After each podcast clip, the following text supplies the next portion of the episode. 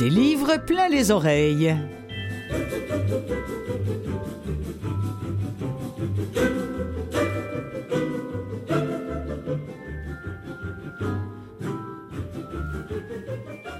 Bonjour à vous toutes et vous tous. Merci d'être présents, fidèles à l'écoute euh, via Canal M, euh, via la télévision ou via euh, Internet pour écouter cette émission des livres plein les oreilles qui, une fois pour, une fois pour toutes, non, c'est pas vrai, une fois de plus, voilà, allais-je dire, se consacre aux livres audio. Je voudrais commencer cette semaine par ces mots.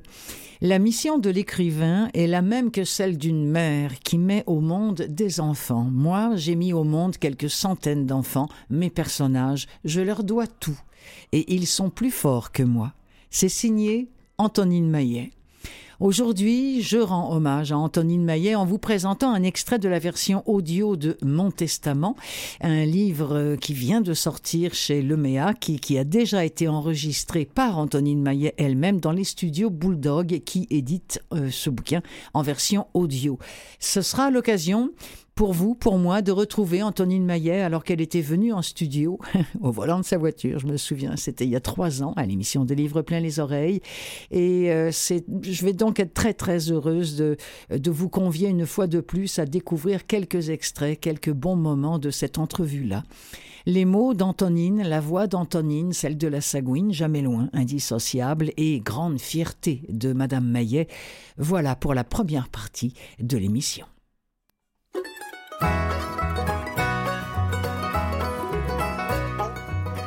Oh, ben, c'est pas tout. C'est pas tout, parce qu'il y avait sur le liste une question encore bien plus malaisée. Le Gapi non plus, savait plus quoi répondre. Non? Ta nationalité qui te demande. Citoyenneté, nationalité. C'est malaisé à dire. Je vis en Amérique, ben, ne suis pas des Américains. Les Américains, ils dans des shops aux États. Puis ils s'en venaient se promener par ici l'été, sur nos côtes, en culotte blanche. puis on parle anglais. Oh, puis, puis nous autres, sommes des Français. Ben, je ne pas, sont pas tout à fait des Français. Je ne pouvons pas dire ça, les Français. Oh. Ça, c'est des Français de France. oui, ce sont plutôt des Canadiens français que nous avons dit, des Canadiens français. Ça se peut pas, ça non plus. Des Canadiens français, ça, c'est du monde qui vit à Québec. De mon plein droit d'auteur et en toute connaissance de cause, saine d'esprit, sinon de corps, je lègue à la Sagouine, le personnage issu directement de mon cœur et de mon imagination, le pays qui porte son nom. Un pays minuscule, petite île flottante au mi-temps de la baie du village qui m'a vu naître, dénommé l'île aux. Pas l'insecte, non ni, mais la plante dite herbe à puces. J'admets que même fleurie, cette herbe n'a rien de ragoûtant, mais la sagouine me fait signe de loin qu'elle n'est pas contre les herbages. Sa naissance, son enfance et sa vie à quatre pattes l'ont longuement préparée à faire face à n'importe quoi. N'importe quoi? J'ai voulu relever ses paroles pour lui préciser que je ne lui imposerais en rien quelque chose de déshonorant ou indigne d'elle, que si je lui léguais en prime un pays, une île qui porte aujourd'hui le nom de pays de la Sagouine, c'était ma manière à moi de lui montrer ma gratitude et de lui rendre le plus bel hommage. Son sourire satisfait me laisse entendre que je ne devais pas m'inquiéter, qu'elle était en confiance et qu'elle avait défricheté le fond de mon identité mieux que je ne réussirais jamais à le faire moi-même. Vraiment? T'es sûre, la Sagouine, que ton nom t'embarrasse point? Ni ton métier, ni le rôle que je t'ai fait jouer? Elle me dévisage, puis retrouve ses yeux rieurs, plus authentiques qu'un sourire qui pourrait révéler une bouche à moitié édentée. La même bouche pourtant qui se dépêche de me répondre. Je te remercie de me parler en tu, ma tonine, par rapport que le vous du bout des lèvres du prêtre puis de la femme du docteur me chatouille les ouïes. C'est comme si cherchions à me parler de loin. Chaque fois que je la retrouve, je reconnais dans cette femme des plus humbles et pourtant des plus déterminés, le personnage qu'un archange distrait aurait laissé échapper de son nuage au moment où je circulais juste en dessous. Pour l'amour de Dieu, you sais que c'est que je vivons, nous autres. En Acadie, qui nous avons des sont des Acadiens. Ça fait, j'avais entrepris de répondre à leurs questions de nationalité comme ça, des Acadiens. Acadiens, pas une nationalité par rapport, c'est pas écrit dans les livres de géographie.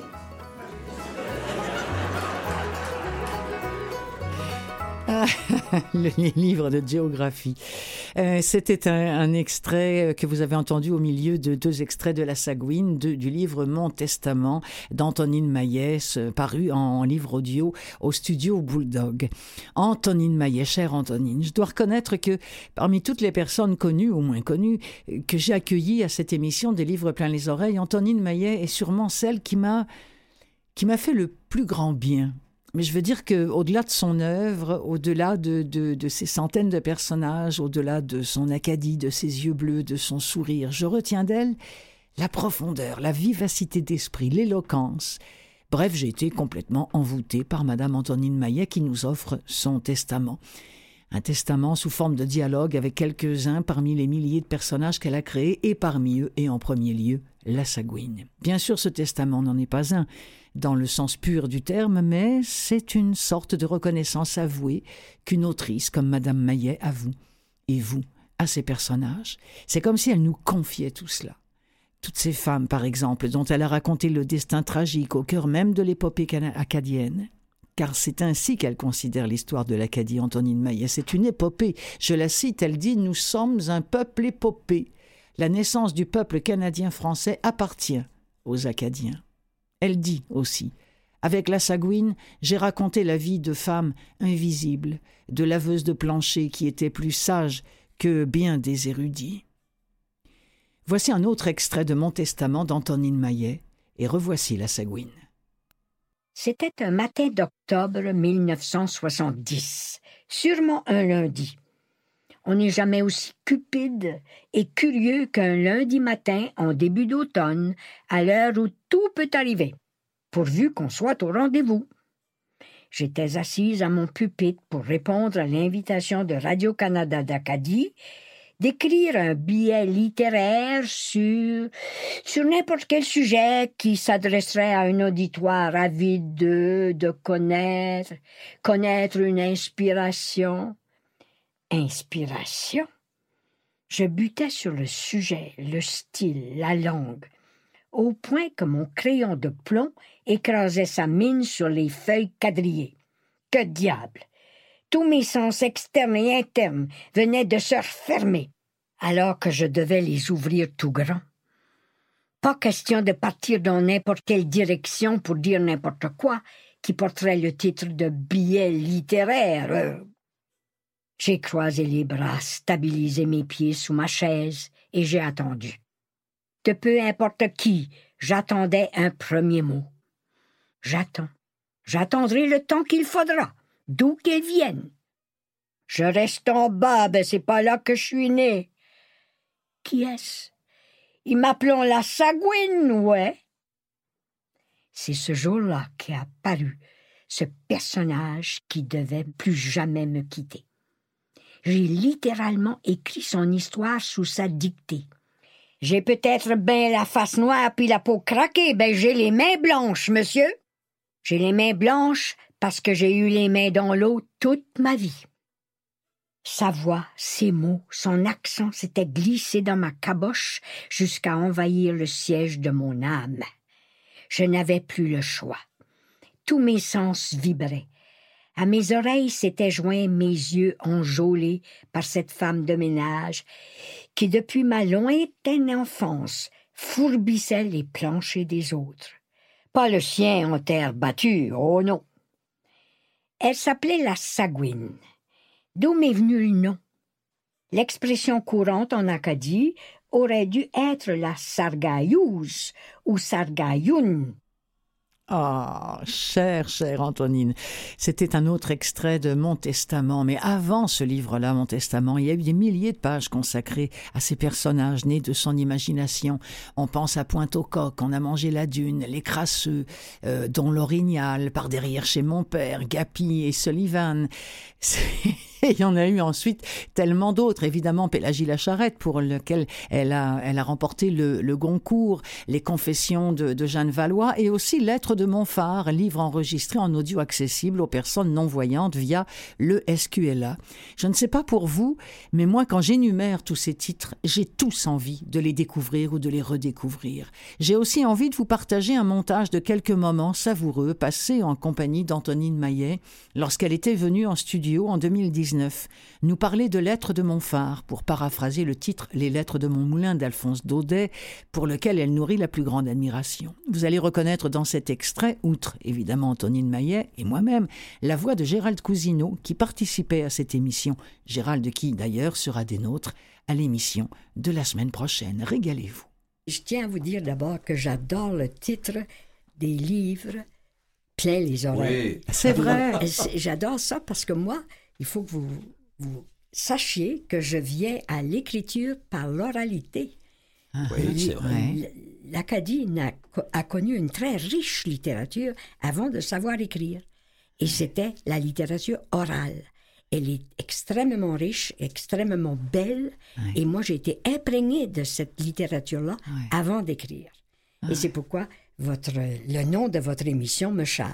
Ah, ben écoutez, merci beaucoup. Gérald y est pour beaucoup, parce que Gérald, je ne sais pas si vous vous souvenez, mais à un moment donné, nous avions fait une autre émission ensemble, et puis nous attendions euh, en bas euh, le, la, la, voiture qui devait vous ramener. Ah, c'était romantique. Et c'était d'un, c'était d'un romantisme terrible. Il faisait un froid de gueux. Euh, on gelait littéralement, et on l'a attendu quand même plusieurs heures. Alors évidemment, ah on, a, on a le temps de, de, parler. Et à l'époque, l'émission s'appelait À livre découvert. Oui. Et on, et on cherchait un, un, autre titre. Et à un moment donné, je, je dis à Gérald, euh, je pense, euh, je voudrais qu'il y ait le livre, je voudrais qu'il y ait le mot oreille, je voudrais qu'il y ait le mot. Euh, en tout cas, puis c'est Gérald Cousineau qui m'a lancé des livres plein les oreilles. C'est bien, bien trouvé. D'ailleurs, hein? Mme Maillet parlait de l'oralité et je trouve que l'être de mon phare ça gagne à être écouté, justement. Oui. Et, moi, je l'ai écouté, je ne l'ai pas lu avec mes yeux, je l'ai écouté, et on a l'impression que Mme Maillet est là, derrière, avec son petit sourire. Là. Oui. Euh, oui. Et ses beaux yeux bleus, absolument, absolument, absolument. On est en bonne compagnie.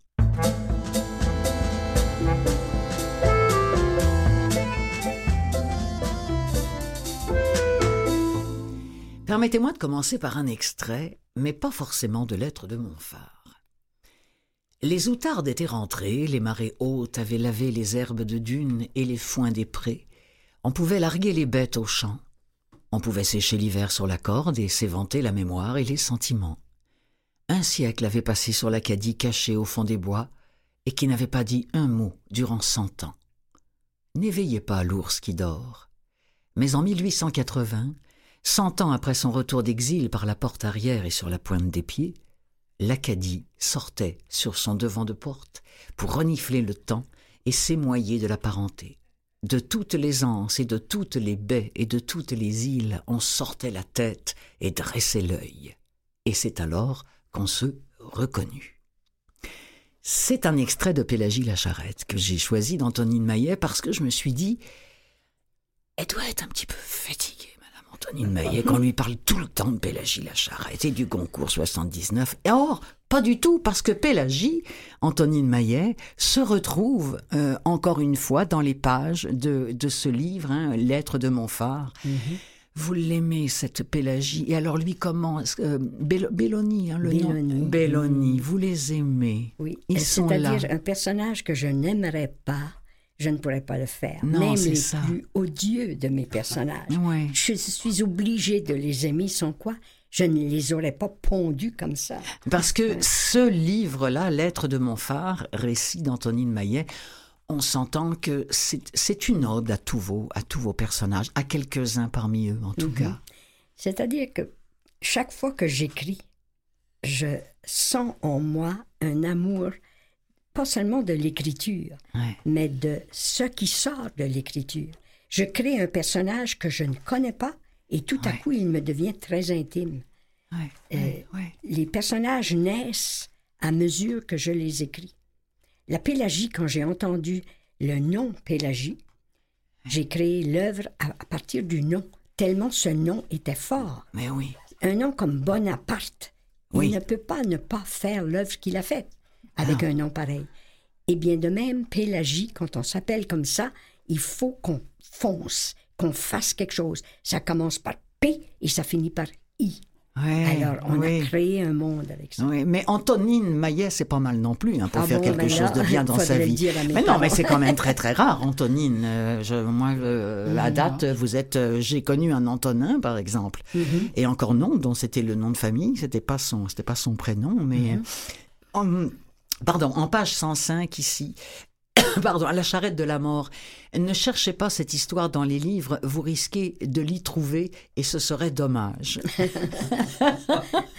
C'est, je, je trouve ça euh, tellement charmant. Alors ce livre, Antonine, on vous retrouve euh, la plupart du temps dans, dans votre phare, qui est d'ailleurs un des personnages euh, aussi, hein, Mhm. Oui, évidemment. le phare devient Un- quelqu'un. Quelqu'un, absolument, Mhm. hein, euh, entouré comme il l'est, avec toutes ses fenêtres. Mhm. Et, on- et on vous imagine tellement, la plume à la main, euh, dans, dans ce lieu absolument magique où, où vous vivez des moments parfois difficiles. À un moment donné, il est question d'une tempête. Est-ce. Oui, qu'elle euh, elle naît de votre imagination ou vous l'avez euh, connue, celle-ci hein? Habituellement, l'imagination ne crée pas de rien, Non, c'est crée ça. de quelque chose. Alors, tout ce que je raconte, si on fouille assez loin, on trouve ce qui s'est passé d'abord. Uh-huh. Et moi, j'augmente, j'agrandis, je me délecte de, Ouais, ouais. D'un petit bleuet, je ferai une grosse citrouille. Je, je- je m'amuse à grandir les Oui. choses, peut-être à cause de ma taille, mais j'ai toujours voulu agrandir le monde, Mm-hmm. le rendre plus infini, le pousser jusqu'à ses limites. Et c'est ça l'écriture, finalement. Et je, je voudrais revenir aussi, moi, sur le début du, du livre, parce que moi aussi, hein, comme vous, j'ai j'ai été très, très touchée, bon, évidemment, par cette référence hein, pour, euh, pour Al- Alphonse Daudet, et surtout le, le dernier mot à peine chuchoté de la dernière classe d'Alphonse Daudet, qui vous chavire littéralement, qui est « c'est fini, allez-vous-en ». Oui, je peux dire que quand j'ai entendu la dernière classe, j'ai vu la différence entre écouter une histoire et puis entrer en littérature. Parce que j'ai compris que Daudet, c'est pas parce qu'il m'avait fait craindre de moi-même vivre cette page d'histoire qu'avait vécu le petit Franz. Parce que chaque jour, je ne savais pas si le lendemain, on nous enlèverait pas notre langue. Non, c'est ça. J'étais dans cette situation. Mais la tragédie de cela n'était rien à côté de la raconter. Ouais. Et la raconter comme l'a fait Daudet, avec cette fin. C'est fini. Allez-vous-en. Mm. Là, j'ai compris que c'était pas l'histoire qui était si belle, c'était l'art de l'avoir dite comme ça. Oui, c'était le cheminement. j'entrais en littérature. C'est ça, hein, parce que c'est vraiment ce qui vous a donné comme cette espèce de, de déclic, là, Oui, Antonine Maillet. oui, je hein. crois, je crois. Avant, je voulais conter des histoires. Mais là, j'ai compris qu'il fallait savoir les raconter. Ah oui, et Dieu sait si vous le, si vous le savez bien, euh, c'est un... euh, écoutez, c'est beaucoup de petites histoires. Bon, le jour où mon phare s'est pris pour un vrai phare, ça c'est un jour où vous avez littéralement sauvé quelqu'un. Oui, hein. c'est vrai, c'est arrivé. Euh, J'ai vu pleurer celui qui a vu pleurer De Gaulle. Ah oui, Le jour où la France s'est s'est déplacée jusqu'en Acadie. oui, c'est ça. Et c'était Alain Perfit Oui. qui est venu en Acadie. Et souvent, quand on passe, un, un Français passait en Acadie, mais Fredericton m'appelait pour savoir si j'étais libre ce jour-là d'aller le voir. Oui. Eh bien, moi, je n'avais pas toujours le goût euh, d'aller voir tous les Français qui passaient par Fredericton. Mais j'ai dit, où va-t-il après Fredericton? Ben, à Caraquette. Ben, j'ai dit, justement, en chemin, il va voir Côte-Sainte-Anne et c'est là où j'habite. Alors, je l'invite à arrêter chez moi, plutôt que de me rendre à Fredericton. Ben, ils étaient ravis, eux, c'est tout ce Ben qu'ils oui. demandaient. Hein? Bien sûr. Alors, je lui ai servi du homard. Et figurez-vous que Alain Perfit, je dis pas c'est gavé, là, mais il a mangé cinq homards. C'est vrai que c'est des petits homards. Oui, on dit que ce sont les meilleurs, hein, c'est euh, ça. C'est parce que ce sont les meilleurs que j'ai choisi les petits. Ouais. Je, ne lui, je lui en ai donné deux d'abord, et puis j'ai vu qu'il en prendrait un troisième, puis j'ai risqué le quatrième, puis à la fin, j'ai dit Voulez-vous risquer le cinquième?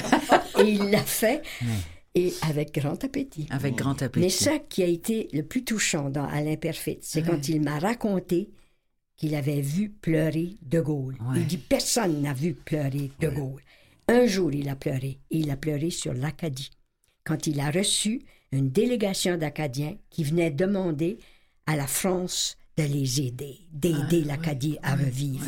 Ouais. Eh bien, à ce moment-là, De Gaulle a été tellement ému par cette Acadie qui avait persisté, qui avait résisté, qui est la plus ancienne colonie, pas seulement française, mais européenne en Amérique du Nord. Nous sommes plus anciens que les Québécois.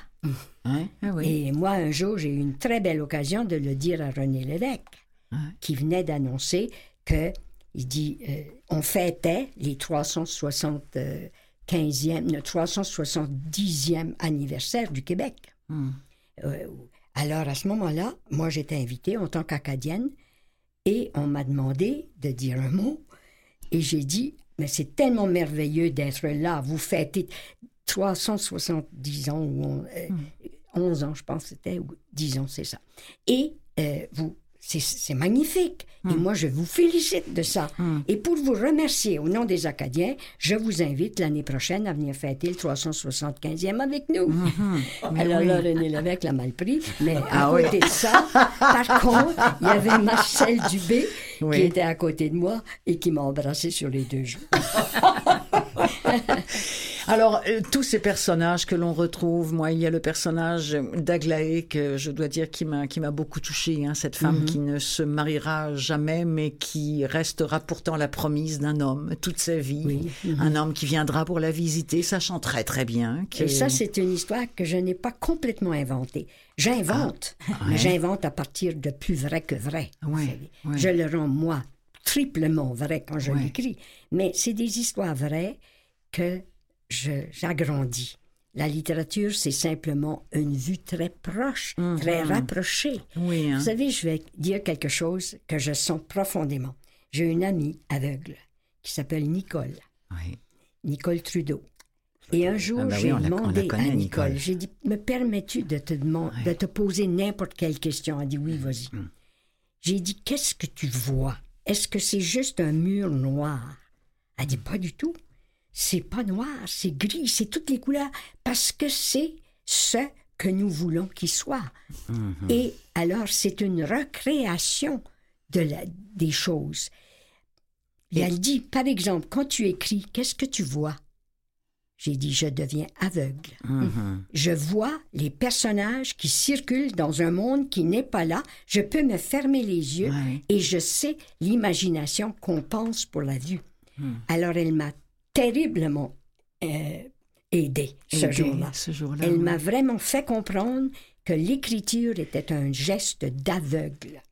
Et plus on peut faire abstraction de ce que l'on voit, plus on peut rentrer dans ce qui existe qu'on ne voit pas et qu'on n'entend pas. Les sens sont débordés Hmm. par l'imaginaire. Et Antonine Maillet, euh, je voudrais euh, que vous nous lisiez un extrait de la, de la dernière des euh, histoires, en fait d'ailleurs qui n'en est pas une. hein. c'est un, ça s'appelle C'est à vous que je parle parce que pour vous c'est bien important, hein. c'est Bon, même oui. essentiel. Et Dieu sait si à cette émission des livres plein les oreilles, nous nous adressons directement aux gens, euh, vraiment non pas par les yeux mais par les oreilles. Alors, vous m'avez dit je, je voudrais, vous avez insisté pour lire ce passage-là. Alors Alors, je, vous laisse faire, Antonine. Ça s'appelle C'est à vous que je parle. Si vous saviez comme est tenace et tyrannique le souvenir, comme la mémoire s'accroche au grand V des outardes au-dessus du clocher de midi, au parfum d'un champ de trèfle que les abeilles, les abeilles éventrent sans pudeur, à l'indigo jaloux de la mer qui refuse de rendre sa part de bleu au firmament, au jacassement coupé de fou rire des femmes accroupies entre les sillons de cosse de faillot qui promettent d'infini lundis de soupe au devant de porte. Si vous saviez comme il est dur de revisiter l'enfance, le temps d'un soupir, sans fondre et craquer et se laisser happer par la nostalgie maladive d'un siècle qui vient à peine de s'éteindre. Je lèverai pourtant la tête et planterai les yeux sur cet horizon qui m'a fait basculer en même temps que sept ou huit milliards de contemporains dans ce nouveau millénaire qui m'effraie. Je crâne, comme tous les autres, l'être de ne, l'air de ne pas en avoir l'air, le pied gauche en premier pour la chance. Mais avant de me larguer avec mes lourds bagages de la plus haute cime jamais conquise, accordez-moi de prendre un grand souffle, d'aspirer tous les vents du siècle à peine entamés, et de gonfler mes ailes des centaines de saisons, de milliers de jours, des heures innombrables qui me séparent de l'enfant que je fus. L'enfant qui ne se doutait pas. Si, il se doutait. Prenons tout de suite le parti de la vérité. L'enfant qui se doutait bien qu'il n'était pas comme les autres. Comment peut-on, à cet âge-là, se fondre avec les autres? Aucun Alexandre, Napoléon, Victor Hugo n'a exhibé un ego comparable à celui de l'enfant qui n'a que son moi à défendre, et à le défendre tout seul. Sa mémoire enregistre à une vitesse effrayante. Les images se bousculent, les sons s'enchevêtrent, les mots ont de la couleur et des odeurs, et par les petits réveillent de vieux rêves qu'il traîne comme une tache originelle et qu'il a englouti au creux de ses reins. Il sait, mais ne sait pas qu'il sait. Ne sait pas qu'il porte autant de connaissances qu'on a engrangé ses multiples lignées d'ancêtres qui lui ont garoché ce fatras hétéroclite au fond du subconscient. Et débrouille-toi. L'enfant tend les bras et cherche à s'agripper à la bouée de sauvetage qui flotte à la dérive du temps et qui s'appelle la vie. La sienne, la mienne et la vôtre. Vous qui lisez ces lignes, c'est à vous que je vous parle. C'est magnifique, Antonine Maillet. Et alors, en plus, lu, lu, par vous, avec cet accent absolument délicieux et charmant. Vous avez combien d'enfants, Antonine Maillet? Ben, euh, Avant-hier, je pensais que c'était autour de 2000 quelques, mais là, je crois que ça dépasse de quelques-uns déjà, parce qu'à mesure que j'écris, j'en crée d'autres. vous écrivez tout le temps? Toujours. J'ai écrit même ce matin, avant de venir C'est vrai. Lettre de mon phare, ne manquez pas ça. Ah, voilà, euh, fin de demi-heure de cette première partie de l'émission des livres plein les oreilles. Je vous rappelle qu'elle est consacrée au livre audio et que je vous retrouve tout de suite après une petite pause. C'est Clotilde Sey qui anime pour vous cette émission. Oh, j'ai plein plein d'extraits encore à vous proposer. Des livres plein les oreilles, seconde partie.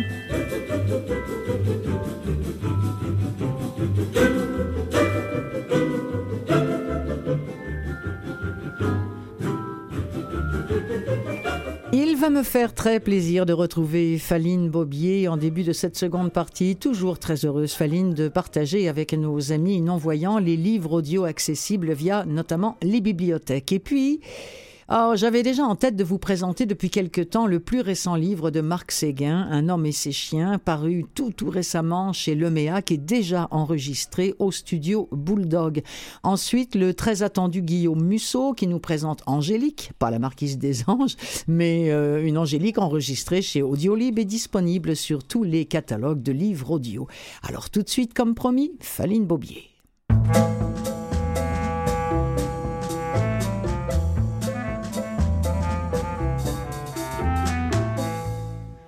Bonjour Faline, comment allez-vous?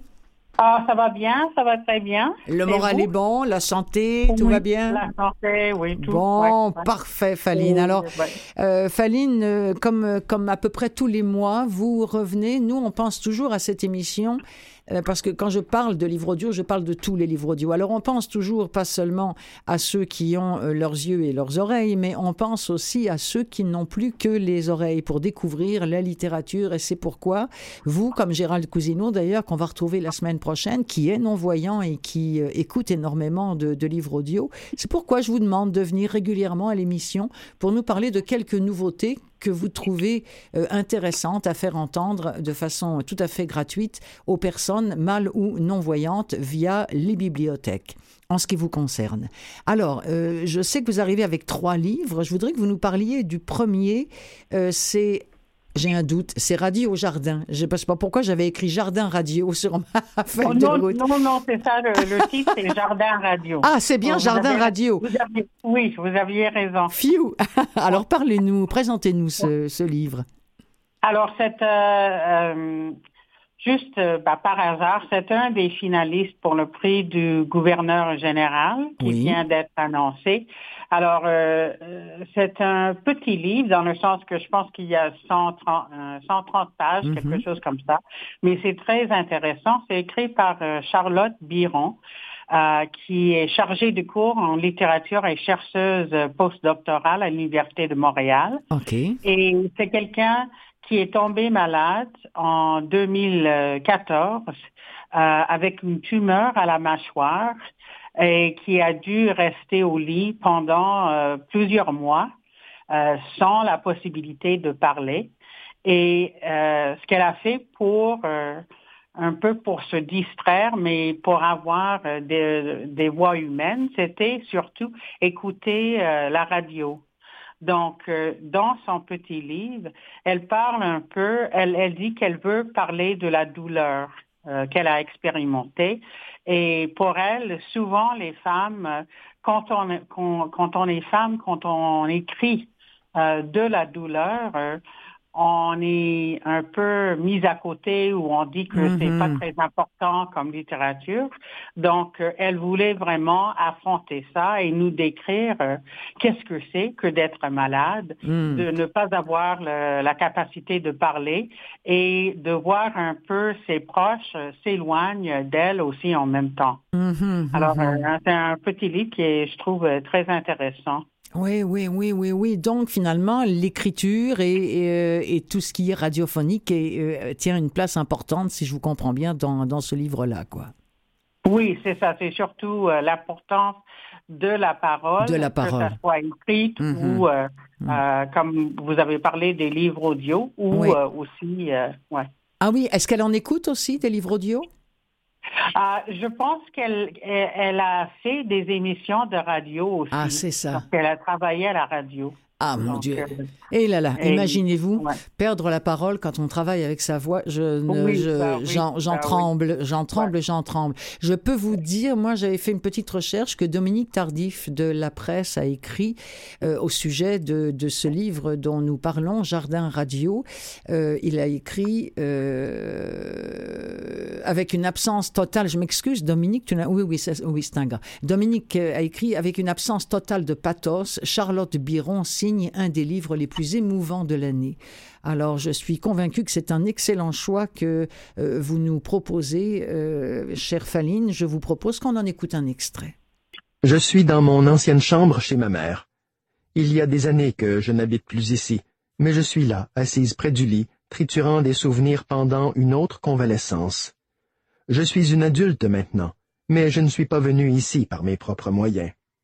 On m'a aidé, on m'a emmené après l'hôpital, on ne m'a pas laissé rentrer toute seule. Je suis par terre et je fouille dans le garde-robe, les mains au fond d'une boîte de carton où se trouve un Walkman jaune et une cassette sur laquelle il est écrit Les reptiles, avec des étoiles et des cœurs. Quand j'appuie sur Play, je découvre ma voix miniature, encore intacte et parfaite, ma voix en cinquième année qui parle de lézard, ma voix qui résonne pour la première fois dans un microphone. Mon sourire symétrique d'enfant de dix ans reprend vie. Mon rire crépite, éternel dans l'enregistreuse, à parler de serpents, de couleuvres et de caméléons. La cassette me rappelle que ma voix existe sans moi, qu'elle est vivante dans une boîte de carton, qu'elle existe depuis longtemps, qu'elle existe sans ma peau, sans mes organes, sans mes os. La chose qui m'a enregistré à dix ans ne me connaît pas, ne m'a pas vu. Ma voix existe sans mon corps sur cette cassette, seulement ma voix. Je fais stop. Je rembobine. Le temps recule, les dragons de Komodo sont les plus gros lézards au monde. Le grain de la voix sur la cassette a du relief. Il est d'une telle évidence que mon corps s'atrophie sous moi, par contraste. Sur le plancher froid, Mes cuisses et mes mollets deviennent les jambes maigres et cassantes d'un pantin de bois fatigué. L'émission de radio sur les reptiles dure trente minutes, à la fin desquelles je dépose le Walkman, j'expire et je me lève péniblement. Devant le miroir, j'essaie d'articuler la liste des voyelles en détachant les sons, en forçant l'ouverture de ma mâchoire, en fixant le mouvement de mes lèvres, mais je n'y parviens pas. Le miroir reflète mon visage enflé. Mon menton et ma gorge sont bleus et jaunes. Il est difficile de me reconnaître. Sur la peau de mon cou, il reste du sang. Je prends la photo du jour. Je note la date et l'heure, j'avale le comprimé de morphine et j'inscris mon niveau de douleur sur dix. Oh là là, quelle réalité, hein. Quelle réalité, oui, oui, non. Euh, euh, Chantal Guy euh, à Radio-Canada avait dit pour se reconstruire, reconstruire son identité, elle va cultiver un jardin, non pas de fleurs ou de couleurs, mais un jardin de textures sonores. C'est, c'est bon hein, la façon dont, dont, dont, c'est exprimé. Allez, on passe complètement à autre chose, Faline. La gentrification, c'est un mot qui est rentré dans notre vocabulaire parce que, eh ben parce que ça gentrifie partout dans toutes les villes du monde, y compris Montréal. Oui, c'est ça. Donc, c'est un livre euh, donc, euh, comment des quartiers deviennent inabordables, c'est écrit par deux sociologues et comme vous dites, euh, ils parlent surtout de Montréal, mais euh, c'est un phénomène qui arrive partout. Mm-hmm. Alors, donc, en parlant de Montréal, donc, les auteurs parlent, par exemple, des, des quartiers qui ont longtemps hébergé des populations ouvrières, mm-hmm. comme le plateau Mont-Royal et plus récemment Saint-Henri, mm-hmm. et qui se sont mis à accueillir des ménages de plus en plus aisés.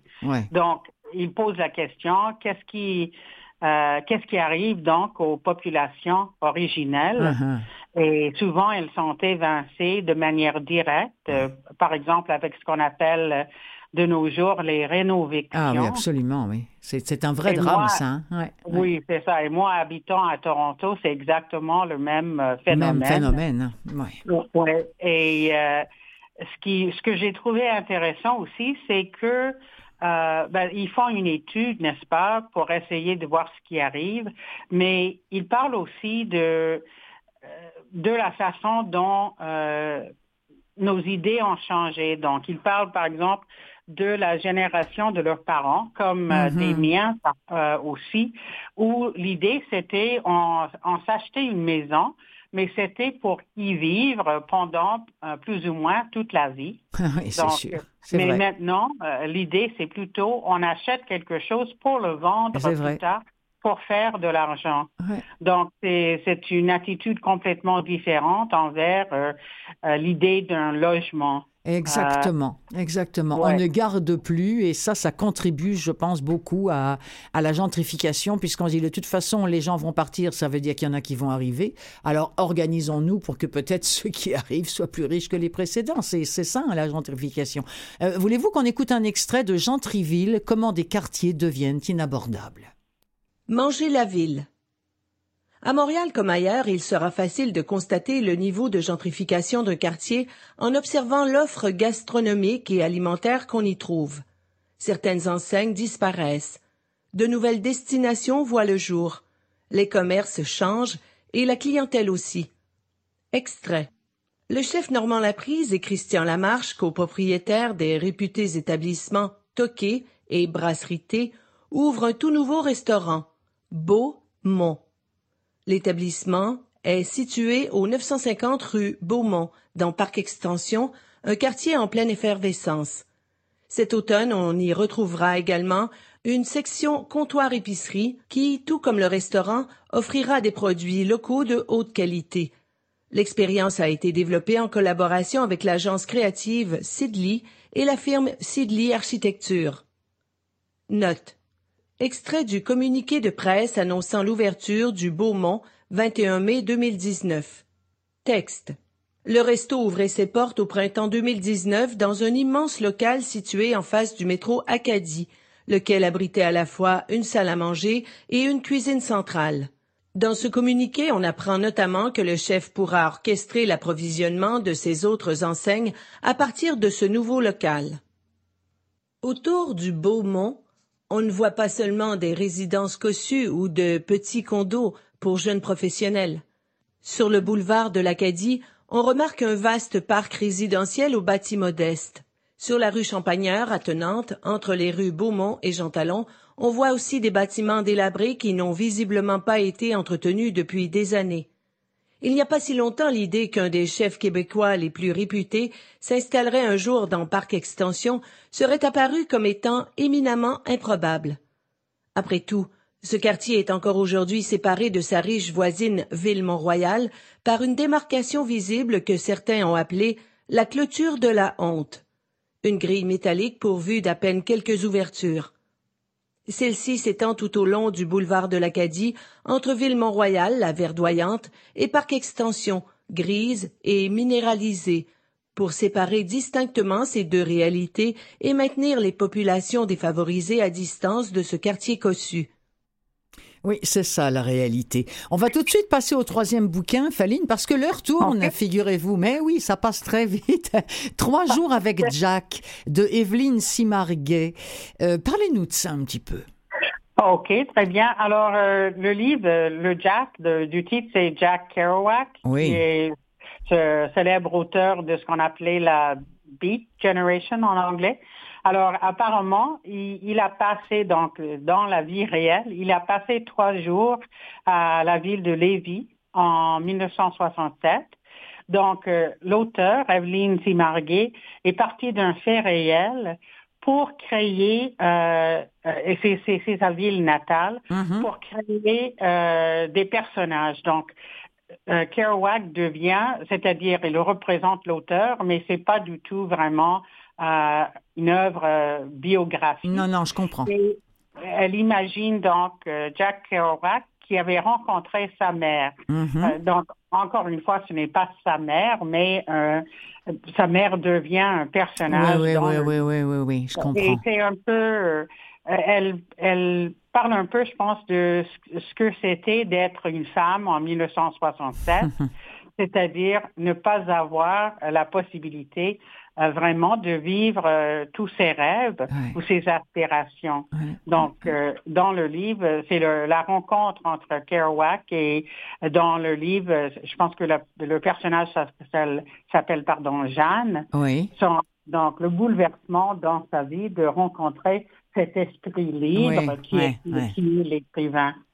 Alors, je pense que c'est une idée géniale. Oui, absolument. Puis il paraît que c'est très, très bien écrit. Un petit extrait? Ah, On y va. Chapitre 1 J'assistais à un spectacle inspiré de l'œuvre de Jack Kerouac dans un bar sombre de la basse ville.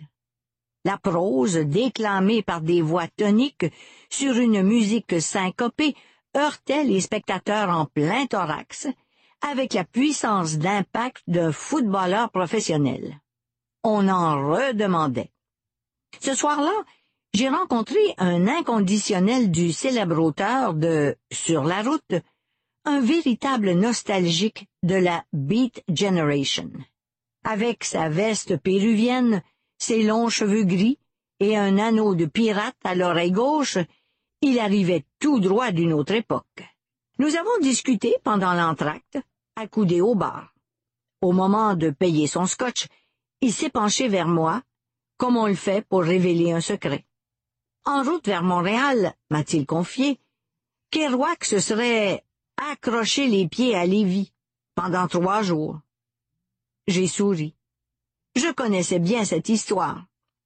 L'écrivain s'est lié d'amitié avec ma mère dans les années soixante lors de son voyage au Québec. Beaucoup plus tard, au cours des années 90, j'ai recueilli auprès d'elle l'essentiel de cette intrigue gardée secrète. Installée sur sa chaise longue, dans la tiédeur tropicale de sa Florida Room, ma mère déballait ses souvenirs clandestins après deux rum coke. Elle me racontait cet épisode de sa vie avec l'humour désabusé qui est le sien. Je déployais beaucoup de ruse et de patience, car au moindre soupçon de curiosité de ma part, elle esquivait mes questions j'ai consigné chaque bribe de son récit comme on collectionne les fragments ébréchés d'un trésor précieux. C'est joli ça. Trois jours avec Jack de Evelyne Simard Gay, Jean Triville et puis avant il y avait Jardin Radio, euh, finaliste pour le prix du gouverneur général. Ce sont les trois livres que vous proposez aujourd'hui, Faline Bobier. Trois livres disponibles gratuitement, accessibles donc à toutes et à tous, surtout à vous si euh, malheureusement vous ne pouvez plus lire euh, avec, avec vos yeux mais avec vos oreilles. Faline Bobier, je vous remercie beaucoup encore une fois de vous être prêté à cet exercice c'est toujours très apprécié. Ah oui, et nous, euh, au CAEB, je voulais vous dire aussi qu'on apprécie beaucoup euh, l'occasion que vous nous donnez pour parler de, des livres. Mais ben, ça me fait plaisir. Je trouve que c'est normal de se rendre service comme ça. OK, ben, à, la prochaine. À la prochaine, Faline. Prenez soin de vous. OK, merci. Au revoir.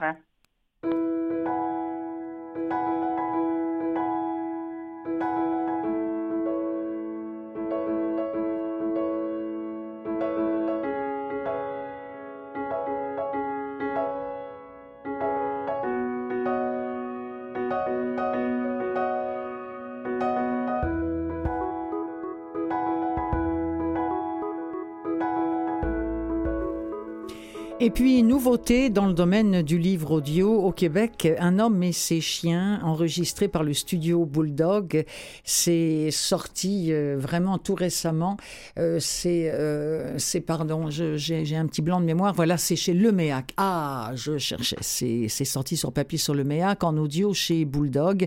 Le livre de Marc Séguin est lu par Joël Paré-Beaulieu. Cette histoire d'un homme en colère, un homme qui rêve qui est hanté par des histoires de, destruction et d'autodestruction. Un homme désillusionné qui fait partie intégrante de cette humanité qui se sent complètement perdue. Alors il consomme les biens comme les femmes avant de tourner le dos complètement à ce système et de trouver dans la nature le rythme des saisons et surtout celui des animaux, ces animaux, ces chiens, entre autres, dont il glorifie la loyauté, euh, une relative quiétude, qui sent malgré tout très très fort l'amertume et, l'alcool. C'est un homme qui cultive le cynisme envers ses semblables comme il cultive le respect pour ses chiens. Et il va finir par rencontrer et par s'engager auprès d'une femme, un personnage dont il dit dans une entrevue qu'il a donnée à Anne-Marie, pardon, Anne-Frédéric Hébert Dolbeck, euh, qui est au devoir. Il dit La femme, Marie, c'est l'apocalypse de mon personnage, l'apogée de mon questionnement sur son droit d'aimer la fin. Comme artiste, j'ai besoin de bouleverser et de déboussoler les gens, de tester les limites. Voici un extrait de Un homme et ses chiens de Marc Séguin, lu par Joël Paré-Beaulieu. Un bâtard comme toute l'humanité. L'enfant avait feuilleté un livre sur les races de chiens à l'école. Il avait choisi mélange de collé et de labrador. Il avait d'ailleurs eu de meilleurs résultats scolaires à partir de ce moment. Il avait nourri le chien errant et l'avait sauvé de l'euthanasie, contre le gré de sa mère, qui ne voulait pas d'une autre bouche à sa charge. Une maman infirmière dans les urgences d'un hôpital de banlieue. Une maman au bord de la faillite morale, avec juste assez de principes pour être conforme à l'image d'une mère aimante. Mais une mère est-elle jamais heureuse? D'abord en cachette et malgré les consignes des adultes, L'enfant donnait ses restes de table au chien. Ça faisait du sens pour lui. Pourtant, l'enfant avait maigri. La mère avait vu son fils détourner son repas plus d'une fois et avait fini par s'attendrir de la bienveillance de son geste, sans rien dire, en doublant presque ses portions. Inquiète de voir que ça durait depuis plus d'un mois, elle avait rapporté des boîtes de nourriture de l'épicerie. Plus elle attendait, plus les liens seraient forts entre les deux, elle le savait. L'enfant avait volé l'animal au destin. Sans le savoir, les bases venaient d'être jetées. Les liens s'étaient tissés au plus creux d'une affection qui allait ouvrir un monde au garçon, et plus tard à l'homme. Le chien dormait au pied du lit de l'enfant, contrat de survie. Les animaux savent à qui donner leur allégeance. Une hiérarchie qui fait dorénavant défaut aux humains. L'homme se dirait un jour en sourdine. À cet âge, sept ans, l'enfant était comblé. Une caresse sans calcul de son chien qui cherchait de l'attention se confondait avec de l'amour. Confusion parfaite. Comme pour bien des adultes, il penserait plus tard. De ça, il était certain. avec son chien, le sentiment tenait d'une loyauté sans faille, de part et d'autre, avec des limites, certes, mais une relation sans calcul. Les samedis et dimanches matins, le garçon s'assoyait dehors et sculptait des figurines dans des bouts de bois avec son canif de poche. Il inventait des histoires et les racontait à Mudjo, qu'il regardait, l'air de comprendre. L'animal et l'enfant s'étaient trouvés dans ce silence complice. Le garçon, si peu enclin à parler, se confiait chaque soir à la bête.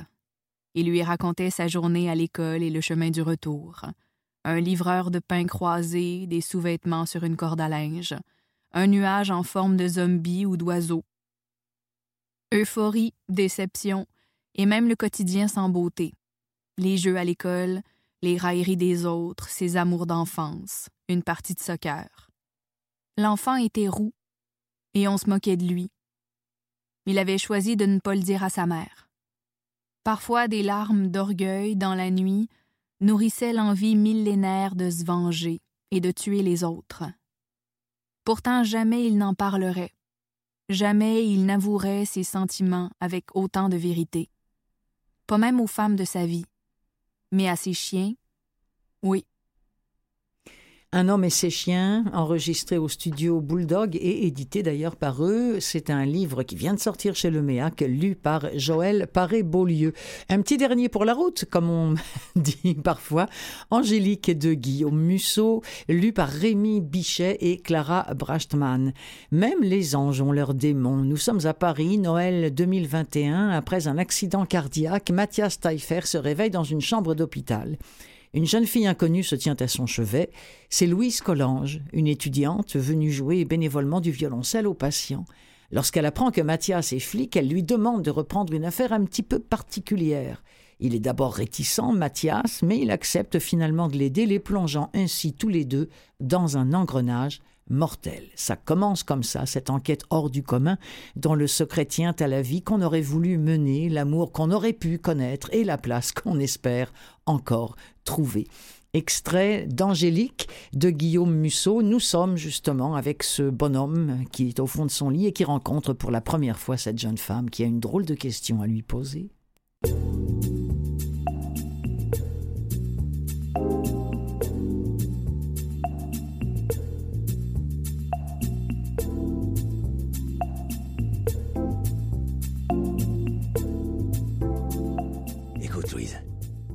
Sans doute une jeune fille très brillante, mais j'aime pas qu'on me casse les pieds. Ton bénévolat peut certainement intéresser des gens, plus loin, dans ce couloir. Moi, je me fous royalement de ta vie, tes états d'âme, et de tout ce que tu pourras me raconter. Et contrairement aux apparences, je suis pas un gentil gars. Alors je vais te demander poliment, une dernière fois, de quitter ma chambre. Sinon. Sinon quoi? Le coupa-t-elle. Vous allez appeler une infirmière? Sinon, je vais me lever et te mettre moi-même dehors à coups de pied au cul, répondit-il calmement. C'est clair? Si vous êtes désœuvré, j'ai peut-être un travail pour vous. Je cherche pas de travail cria-t-il. Je cherche à me reposer Je pourrais vous payer. J'ai de l'argent, vous savez. Sidéré par son aplomb, Taillefer eut un moment de découragement. Par son côté pénible et peau de colle, la fille était une sorte de François Pignon au féminin, une emmerdeuse dont il allait vraiment devoir se débarrasser manu militari. Je voudrais que vous enquêtiez sur la mort de ma mère. Là autre chose. Elle est morte il y a trois mois. Désolé pour toi. Louise hocha la tête, et Taillefer se sentit obligé de poursuivre. Elle est morte de quoi? D'après la police, d'un accident. Et d'après toi Je pense qu'on l'a assassiné.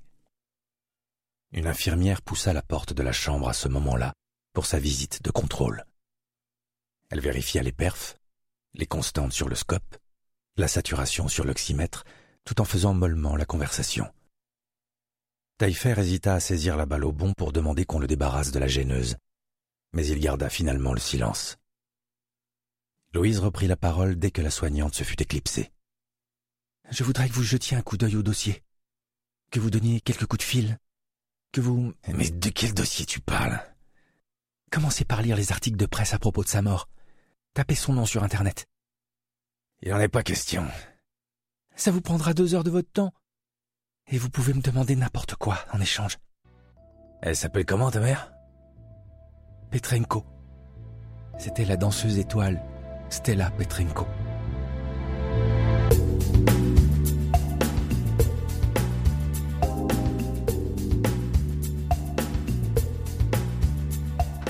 Voilà le Guillaume Musso tant attendu par les uns et les autres, maintenant en audio. Angélique, c'est sorti, je pense, c'est Audiolib qui a sorti ça. Oui, c'est bien ça. Et ça met un terme à l'émission des livres plein les oreilles.